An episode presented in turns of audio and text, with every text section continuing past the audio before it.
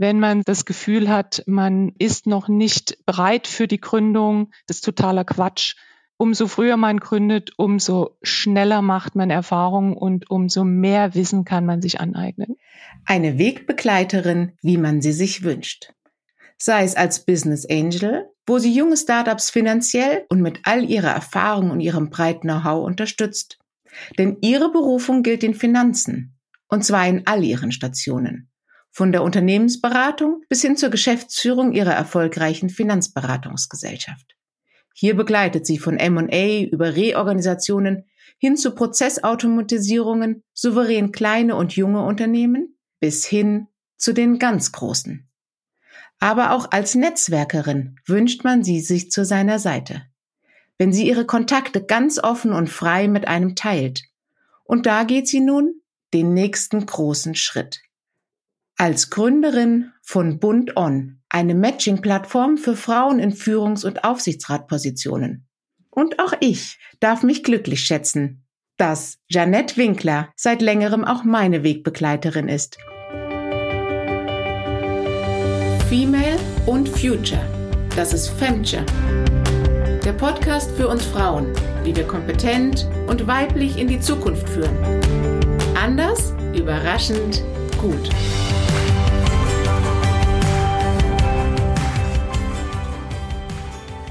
Herzlich willkommen, liebe Jeanette.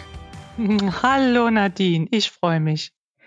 Wie kommst du als Finanzerin dazu, ein Startup für Frauen in der Wirtschaft zu gründen?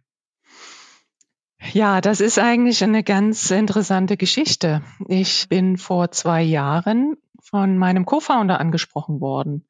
Und er suchte damals eine Frau für seine eigene Aufsichtsratsposition in einem Fintech.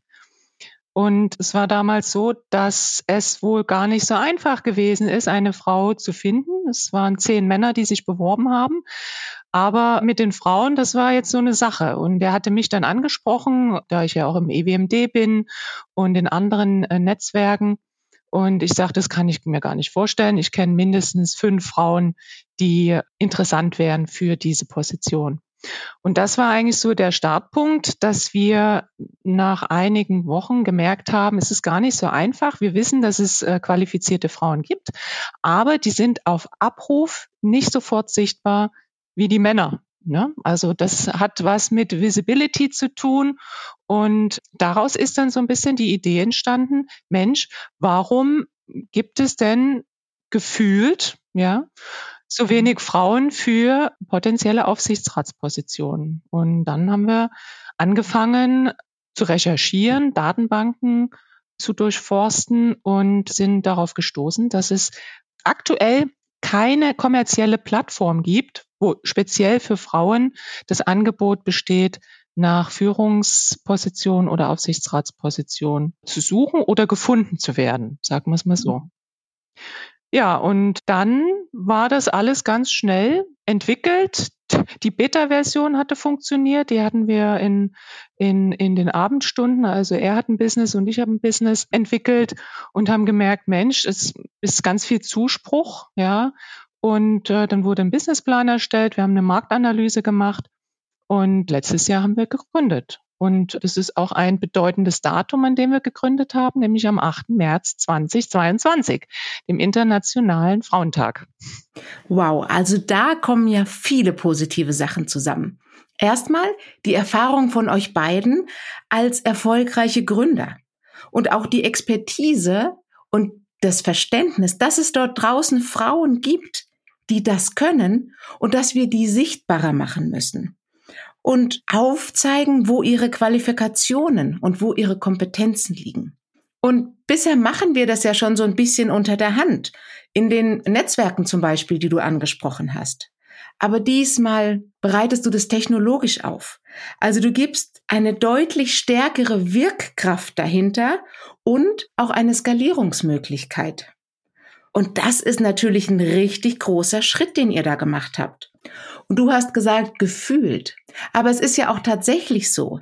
Der Women on Board Index gibt auf, dass es tatsächlich nur 35 Prozent Frauen in Aufsichtsratmandaten gibt. Und das ist schon bei den DAX-Regulierten, wo es eine Frauenquote gibt. Was muss sich denn da draußen aus deiner Perspektive ändern? Hm. Ja, 35 Prozent äh, Aufsichtsratsmandate, das klingt jetzt erstmal viel. Das Thema ist allerdings, dass die 35 Prozent nur die DAX-Unternehmen sind, die natürlich durch eine Quote, durch eine gesetzliche Quote eingeführt werden muss. Das heißt, das Aktiengesetz, Paragraph 96 Absatz 2 sieht es vor und auch der deutsche Corporate Governance Codex empfiehlt eine Frauenquote von 30 Prozent. Das heißt, wir sind gesamt betrachtet von den Unternehmen, die Aufsichtsräte haben, ohne dass sie am DAX sind, sind wir bei circa 24, 25 Prozent. Und das ist das realistischere Bild für Aufsichtsratspositionen. Und ich denke, da ist noch ganz viel Luft nach oben. Und ich finde es halt schade, dass erst die Quote in Deutschland und in Europa mittlerweile dazu führt, dass Unternehmen sich da diverser aufstellen. Aber aus meiner Sicht reicht es noch nicht. Ja, da ist noch Luft nach oben. Und ich denke mal, es geht ganz viel darum, noch mehr Sichtbarkeit zu schaffen. Ich bin unglaublich happy zu sehen, wie viele Initiativen in der Zwischenzeit gestartet sind, ja, ob das der EWOB ist oder ob das Investorinnen-Netzwerke sind, die das Thema pushen oder der EWMD oder BPW oder viele andere Initiativen, Panda fällt mir noch ein und Nushu, die alle dieses Thema mehr Frauen in die Führungsebene, in die Aufsichtsräte, ins Mittelmanagement, ins untere Management, also einfach diese Sichtbarkeit und Transparenz zu erhöhen. Und was passiert dann?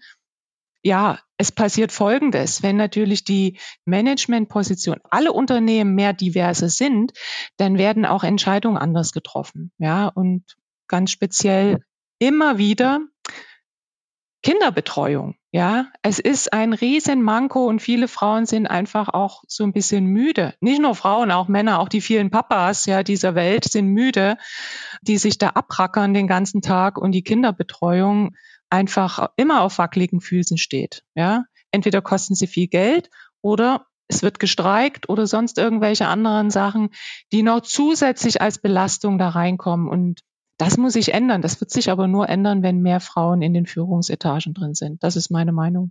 Ja, und da finde ich, gibt es ein ganz lustiges Beispiel von Christine Lagarde. Sie ist Präsidentin des EZB, der Europäischen Zentralbank. Und sie hat es tatsächlich geschafft, dass ein roter Teppich in der Tiefgarage ausgelegt wurde über dieses Gitter. Und alle Frauen wissen genau, warum man einen Teppich über einem Gitter braucht, damit wir nämlich mit unseren Schuhen nicht jeden zweiten Tag zum Schuster gehen müssen. Das finde ich großartig, großartig, ja, großartig. Genau, und das ist so ein ganz einfaches und praktisches Beispiel, was sich verändert, wenn wir aus verschiedensten Blickwinkeln auf bestimmte Themen schauen, die dann zur Anwendung kommen und realisiert werden. Und dieses kleine Beispiel zeigt, da haben wir noch richtig viel Potenzial, was wir Frauen an Veränderung bewirken können. Genau, ja. Und was ich so toll finde, ist, dass ihr das kompetenzbasiert macht. Also wir zeigen jetzt einfach, da draußen sind Frauen, die Potenziale haben, hm. die wichtige, relevante Stationen ihrer Laufbahn durchlaufen haben. Und schaut euch die doch bitte mal an, ob sie nicht auch qualifiziert und relevant für eine Führungsposition oder gar ein Aufsichtsratmandat in eurem Unternehmen sind. Das ist ganz spannend. Also ich meine, ich habe mich ja früher äh, nicht so intensiv mit Diversity beschäftigt. Das ist ja jetzt seit zwei, drei Jahren erst der Fall. Und ich merke halt, dass Frauen, also erstens mal gibt es mehr Frauen, die einen Hochschulabschluss machen, ja, 51 Prozent im Bereich BWL. Das bedeutet, von den 51 Prozent gehen natürlich einige in die Familienplanung und kommen dann später zurück oder entscheiden sich ganz Familie zu gründen. Aber irgendwo bleibt ja doch noch ein größerer Teil übrig. Und die Frauen, die sind ja nicht nur qualifiziert durch eine Universität, die sind qualifiziert, dass sie eine Familie gegründet haben, was für mich ja schon ein Unternehmen an sich ist, dass sie verschiedene Stationen durchlaufen sind in Unternehmen, dass sie auch den Mut haben, nochmal ein Shift zu machen in einen anderen Bereich. Das sieht man ganz oft. Also Frauen hängen nicht unbedingt an einer Finance-Laufbahn, sondern sind interessiert auch nochmal die Bereiche zu wechseln. Das bedeutet, sie sind von der Kompetenz her viel besser aufgestellt als so mancher Mann. Und das ist aber das Problem von den aktuellen HR-Abteilungen, die nach Standard F die Lebensläufe screenen. Also wie ist die Laufbahn? Und es wird immer noch danach selektiert, wenn man Lücken hat oder komplett die Branche oder das Thema gewechselt hat, dass man dann durch ein Raster durchfällt.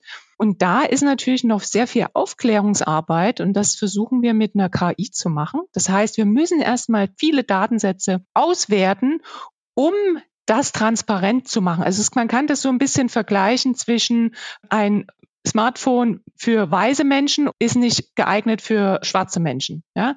Das heißt, hier ist auch, dass die Jobbeschreibung oder der Job für eine Frau, ja, und der Job für einen Mann, das sind da zwei verschiedene Welten. Aber es gibt da einfach zu wenig Daten und die müssen aufbereitet werden. Und da werden wir auch nochmal ein Forschungsprojekt anstoßen, wo wir die Daten, die es bisher gibt, nochmal intensiver auswerten lassen, um auch zu zeigen, dass Frauen einen anderen Lebenslauf haben, der nicht schlechter ist, sondern besser, der interessant ist für Unternehmen und dass Frauen dass sie so einen Lebenslauf haben, trotzdem noch die Anforderungen an das Unternehmen, das kommt noch oben drauf, also die sogenannten Soft-Faktoren, die eine Frau dann noch hat, ja, und die sie nicht unbedingt immer ausspricht, ja, sondern das Unternehmen muss ja das erkennen.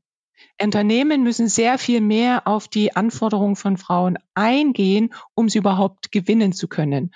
Und das ist dann dieser Soft-Factor, das ist dann noch die, die zweite Sache. Also sehr vielschichtig. Du siehst, Nadine, also seit zwei Jahren beschäftige ich mich mit dem Thema und es ist sehr komplex. Es ist nicht so einfach und es gibt viele Hürden, warum Frauen noch so wenig in Führungspositionen sind. Das äh, hat nicht immer was mit der Frau zu tun, sondern mit Strukturen, mit gesellschaftlichen Themen, ja, die wir nicht so schnell lösen können.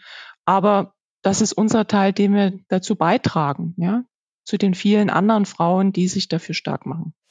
Genau, und du hast es gerade richtigerweise angesprochen. Wir haben ja schon auf den verschiedensten Wegen begonnen, Veränderungen zu bewirken.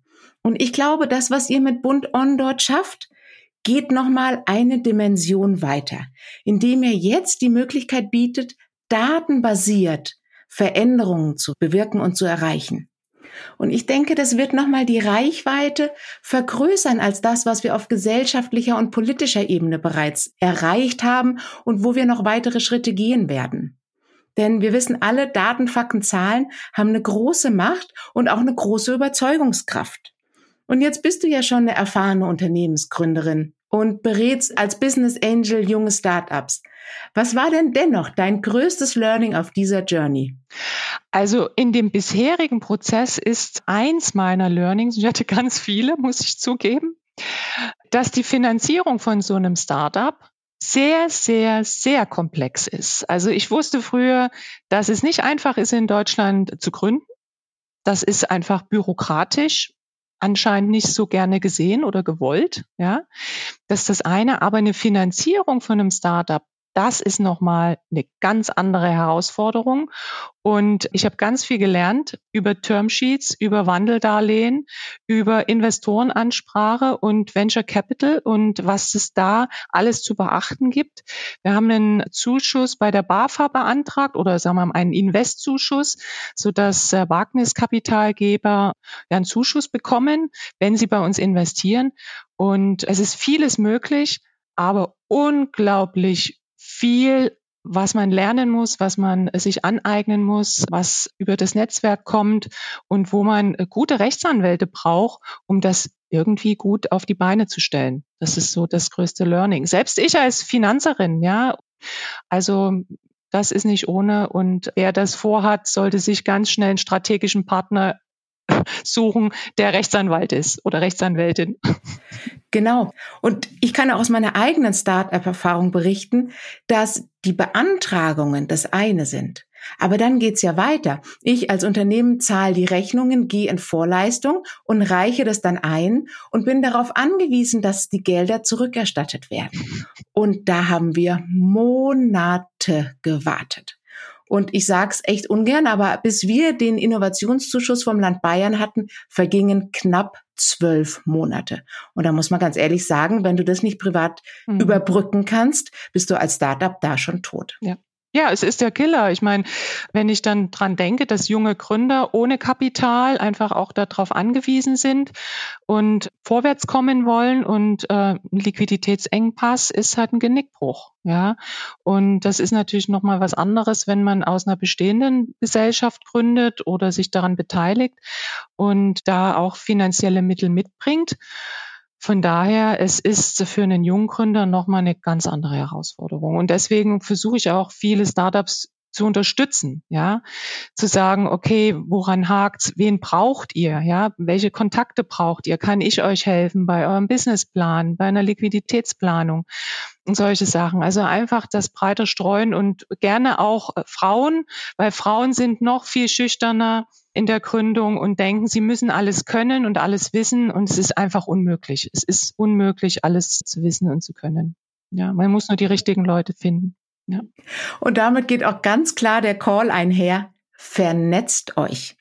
Jeannette und ich, wir haben uns zum Beispiel beim EWMD kennengelernt. Das ist ein Frauennetzwerk, bei dem sehr erfahrene Frauen sich zusammenschließen und austauschen. Und was ich dort so mag, ist die offene Kultur.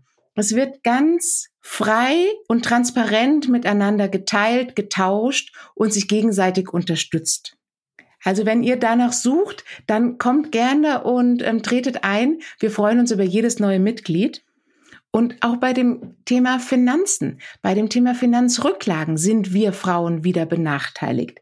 Denn wir können eben nicht auf so lange Ersparnis, Zeiten und Größen zurückgreifen, wie manche Männer das tun können. Und dazu gibt's auch spannende Insights und die nächste Staffel, ihr werdet es hören, da spreche ich genau mit Investorinnen, die das ändern möchten, die da systemisch andere Wege gehen und versuchen, Veränderungen zu bewirken und uns Frauen tatsächlich zu ermutigen, aber auch die Möglichkeit dazu geben, mit dem, was wir können, sei es Wissen, aber auch mit den finanziellen Mitteln, die uns zur Verfügung stehen, tatsächlich ins Ökosystem Startup und New Ventures zu investieren. Wenn ich mich als Frau nun wirklich für ein Aufsichtsratmandat interessiere, was kann ich denn tun, um auf eure Plattform zu kommen? Also auf die Bunton-Plattform kommt ihr, wenn ihr euch dort registriert. Wir sind äh, jetzt dabei, das auf bunton.de zu launchen. Das heißt, dort kann man sich registrieren, ganz einfach mit Name, Vorname und es werden fünf Fragen gestellt, dann ist man schon mal in der Datenbank und dann hat man da die Möglichkeit, nach Aufsichtsratsposition zu suchen.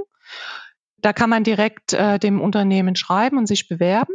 Das ist das eine. Und auf der anderen Seite wird das zukünftig so sein, dass Unternehmen, die nach qualifizierten Aufsichtsrätinnen suchen, dort auch nach Profilen Ausschau halten können, die sich vielleicht nicht direkt beworben haben, aber die ein interessantes Profil haben. Und äh, da soll es hingehen. Das heißt, Unternehmen können proaktiv auf die Frau zugehen, weil das ist ja das Manko, ja, dass wir haben, zu sagen, okay, die Aussage, wir finden keine Frauen, soll damit minimiert werden. Wir sagen, von den 10.000 Frauen, die wir in der Datenbank haben, sind mindestens zehn, die potenziell für dich in Frage kommen würden für die Position.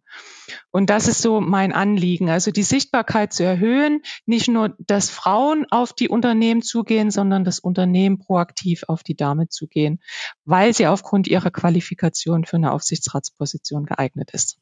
Wow, toll. Also meine lieben Frauen, jetzt gibt's nun wirklich keine Ausrede mehr. Ab auf Bund On, anmelden und registrieren. Fünf Fragen? Naja, das schaffen wir. Was ist denn, wenn ich sage, naja, ich traue mir das Aufsichtsratmandat vielleicht noch nicht ganz zu oder ich fühle mich noch nicht ausreichend qualifiziert? Hättest du da einen Tipp für uns, wie man starten kann? Ja, also es gibt zwei Wege. Der erste Weg ist, man kommt über eine Position rein und äh, macht seine Erfahrung. Ich habe die Erfahrung gemacht, eine Aufsichtsratsposition ist mittlerweile so stark reglementiert mit all diesen Gesetzen wie FISC und Deutscher Corporate Governance Codex, das Aktiengesetz, die ganzen Haftungsrisiken, die sich damit äh, ergeben und die Verschärfung von diesen Gesetzen macht es notwendig, und gerade für uns Frauen eine gewisse Sicherheit zu haben. Und da gibt es verschiedene Anbieter, die Qualifizierungstrainings anbieten für Aufsichtsratspositionen. Und da kann man sich bewerben. Das ist ein sechswöchiger Kurs, wo man alle wichtigen gesetzlichen und regulatorischen Anforderungen erlernen kann und da auch eine Zertifizierung bei der deutschen Börse abschließen kann. Und dann hat man eine Sicherheit, was bedeutet es, Aufsichtsrätin zu werden. Und dann kann man sich bewerben, äh, entweder proaktiv bei den Unternehmen oder über die Bunton GmbH. Ja, das ist so der, der Klass ein klassischer Weg und einer über die Qualifizierung. Aber ich sage mal, viele Frauen sind auch ohne Zertifizierung qualifiziert. Das ist dann immer eine, eine Thematik, dass wir Frauen uns da auch mehr empfehlen müssen. Also wenn Frauen in Aufsichtsratspositionen sitzen und rausgehen, bitte auch eine andere Frau wieder empfehlen oder nachziehen aus dem eigenen Netzwerk, weil das ist das, was äh, die, die Männer machen. Ja, sie ziehen einfach andere Männer nach und das wünsche ich mir von Frauen, die in solchen Positionen sitzen, nach qualifizierten Frauen Ausschau zu halten und die Nachbesetzung zu regeln. Also, wenn das kein toller Appell ist, liebe Frauen, wenn ihr was angeboten bekommt und es gerade nicht ausführen könnt oder nicht machen möchtet, dann empfehlt eine von uns weiter. Denn wenn wir uns gegenseitig stärken, können wir hier gemeinsam große Schritte nach vorne machen. Wenn du heute eine Sache grundlegend ändern dürftest, was wäre das, liebe Jeanette? in Bezug auf Unternehmertum? Gerne auf Unternehmertum, aber es ist dir freigestellt. Es ist deine Wunschfee. Ich habe mit Anfang 20 äh, mein erstes Unternehmen gegründet. Ich würde heute noch früher, noch mehr in äh, Unternehmensgründung reingehen, weil ich glaube, damit kann man sehr viel bewirken. Ja, und ich kann nur jedem empfehlen, wenn man das Gefühl hat, man man ist noch nicht bereit für die Gründung, das ist totaler Quatsch. Umso früher man gründet, umso schneller macht man Erfahrungen und umso mehr Wissen kann man sich aneignen. Wow, das finde ich mal einen tollen Vorsatz. Also holt all euren Mut in euch raus, denn Jeannette sagt, probiert es einfach aus, es wird gelingen. Und ich darf euch verraten, Jeannette hat mir genau den gleichen Tipp mit dem Podcast gegeben und wir sind gemeinsam in Folge 43. Also, Jeannette hat recht. Und wenn ihr Stolpersteine habt, dann kontaktiert uns tretet einem Frauennetzwerk bei, tauscht euch aus und holt euch Verstärkung und dann schafft ihr genau diesen Weg, den ihr euch vornehmt. Genau. Ein herzliches Dankeschön, liebe Jeanette. Danke dir, Nadine. Tschüss.